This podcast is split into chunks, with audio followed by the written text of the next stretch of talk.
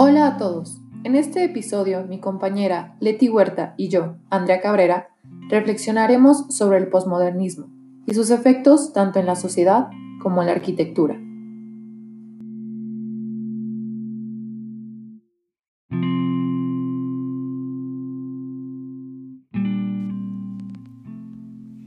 La modernidad se basa en la promesa de la razón y la ciencia para dar respuesta a las preguntas y problemas de la sociedad.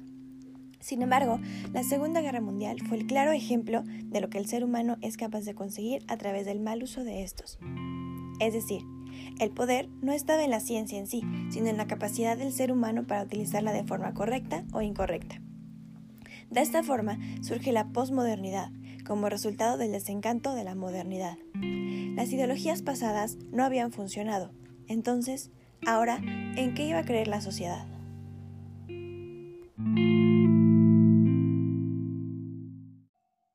El desencanto de la modernidad nos ha dejado a la deriva, pues nos, nos quitaron este eh, creer que la ciencia iba a resolver todas nuestras dudas, porque nos dimos cuenta que no es cierto. Y esto ha hecho que muchas personas se sientan sin, sin un mm, objetivo o sin una razón y esto termina en la pérdida de valores y de ética, porque al ser todo eh, relativo y al no saber mm, qué va a pasar con nosotros, tal vez cuando ya no estemos en este mundo, eh, pues la gente puede decir que pueden hacer lo que ellos quieran, sin pensar en que van a tener una repercusión después, porque nadie sabe qué va a pasar. Y sí, bueno, yo creo que esta, como tú dices, ¿no? Este relativismo, pues aunque sí tiene sus desventajas, como tú mencionas, em, creo que también es algo bueno porque permite la libertad de razonamiento y pues como la crítica, ¿no?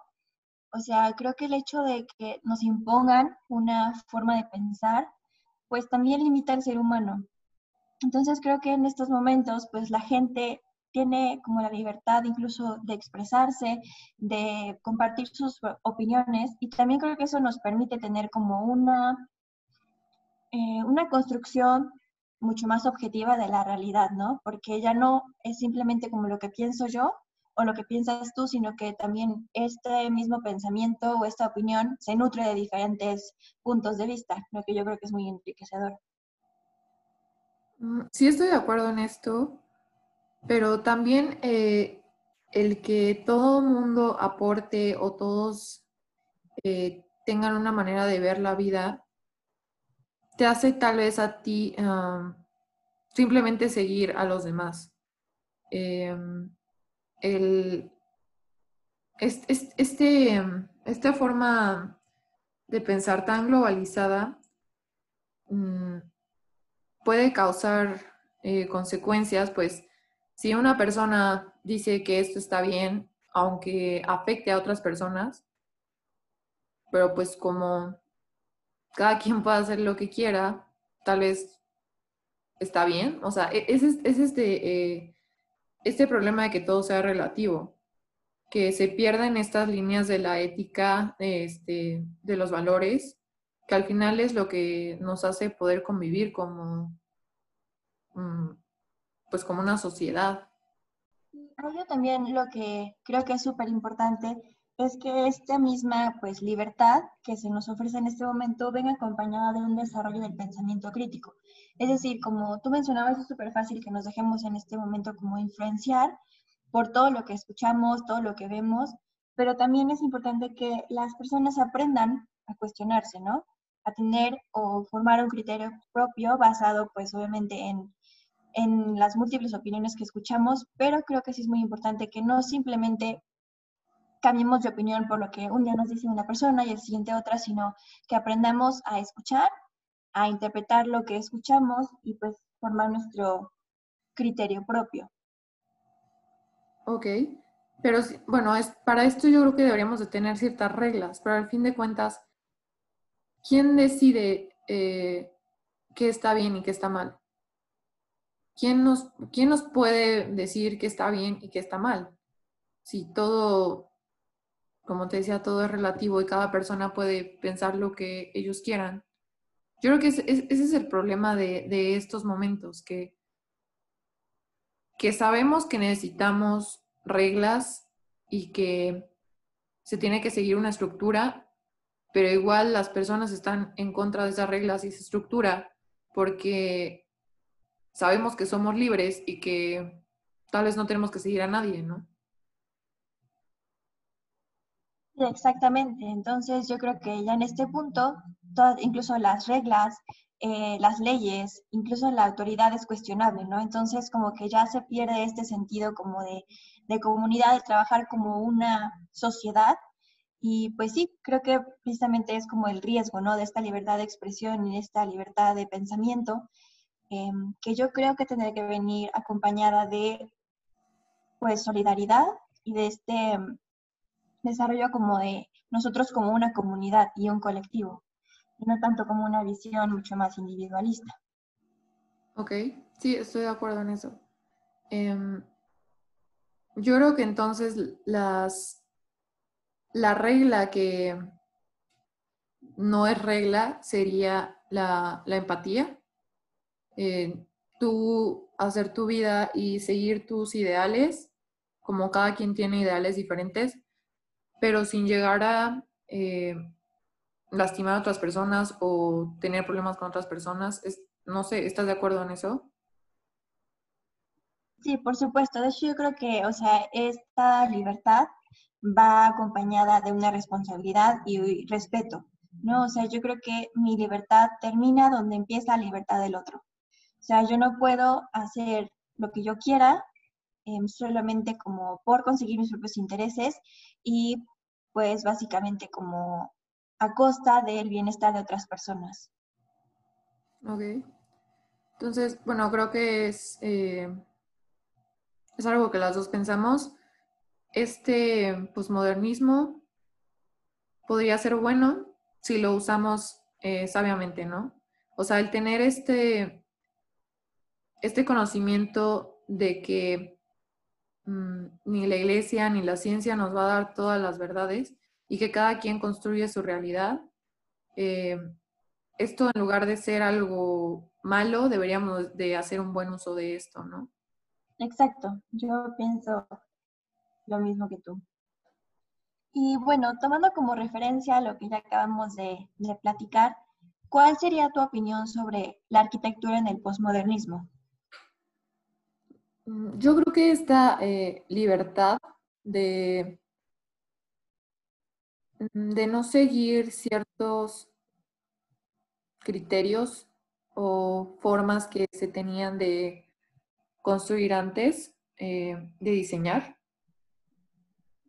le da al arquitecto otro lenguaje, otra, otra manera de poder eh, impactar en el usuario. Pero esto también podría ser mm, tal vez malo porque se pierde de vista eh, el objetivo final, que es pues el humano.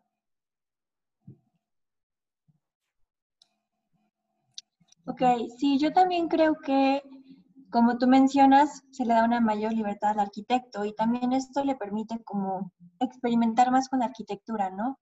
O sea, tal vez creo yo que en algunas ocasiones ya el arquitecto va más allá de la construcción y tal vez como la estética del espacio, sino también ya buscan como provocar diferentes sensaciones en los usuarios y creo que eso es muy enriquecedor. Eh, también yo creo que ya hoy en día se le da al arquitecto como la libertad de poder enfocarse en diferentes problemáticas y tal vez la libertad a él de escoger como a través de qué elementos o herramientas va a buscar como atacar esta problemática, ¿no? Y ofrecer diferentes soluciones mucho más completas, yo creo. Ok, sí, o sea, sí estoy de acuerdo en que esta libertad eh, puede ser buena al momento de, mm, de diseñar personalmente. O sea, el que yo tenga eh, total libertad puede hacer que eh, exprese pues todo lo que yo quiera, ¿no? Sin ningún, sin ninguna limitante. Pero esto también podría afectar, mm, por ejemplo, a una escala más grande. Eh, si una ciudad no está pensada para, pues, las personas, por ejemplo, que está pensada para los coches o que está pensado para, eh, bueno, eso sí, para el consumismo, eso va a afectar. O sea, al, fin de cuentas sí deberíamos de tener ciertas reglas eh, que deberían de seguir existiendo para entonces no perjudicar. Está bien querer expresar y imprimir en cada, eh, en cada edificio o en cada proyecto nuestra forma de pensar, pero también sin dejar de pensar en las personas que van a estar ahí, en las personas que tal vez van a vivir enfrente de ese espacio, qué va a provocar en ellas. Sí, definitivamente. De hecho, como tú mencionas, creo que esta libertad em, ha generado que muchos arquitectos, como por la necesidad o por la intención que buscan de romper con lo que se hacía antes o de crear como em, soluciones innovadoras o completamente diferentes, pues se olvidan de la finalidad del espacio que están diseñando, ¿no?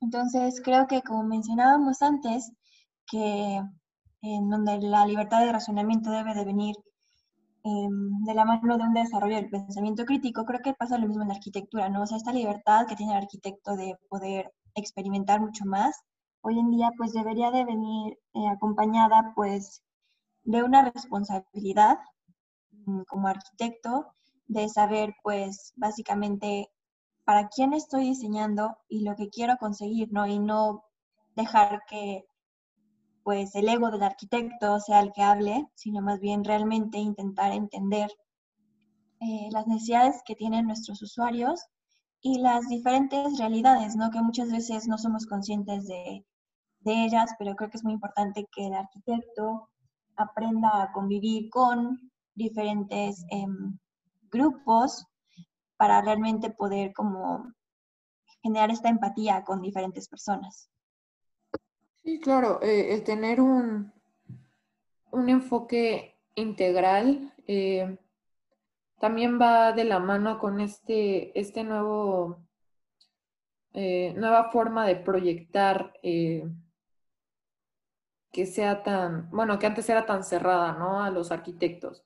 Yo creo que ahora podemos este, tener equipos multidisciplinarios y esto, esto es, es, un impacto muy bueno porque vemos más allá de, de, como tú decías, en nuestra profesión, ¿no?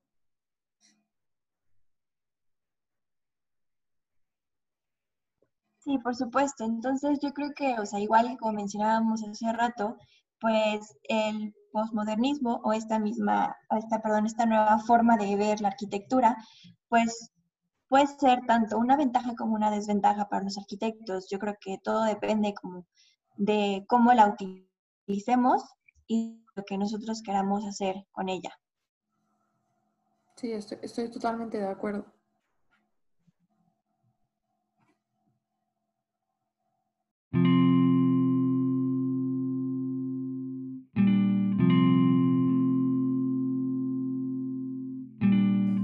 Muchas gracias por escucharnos. Esperamos que hayan disfrutado este momento de reflexión. Nos vemos en el próximo episodio.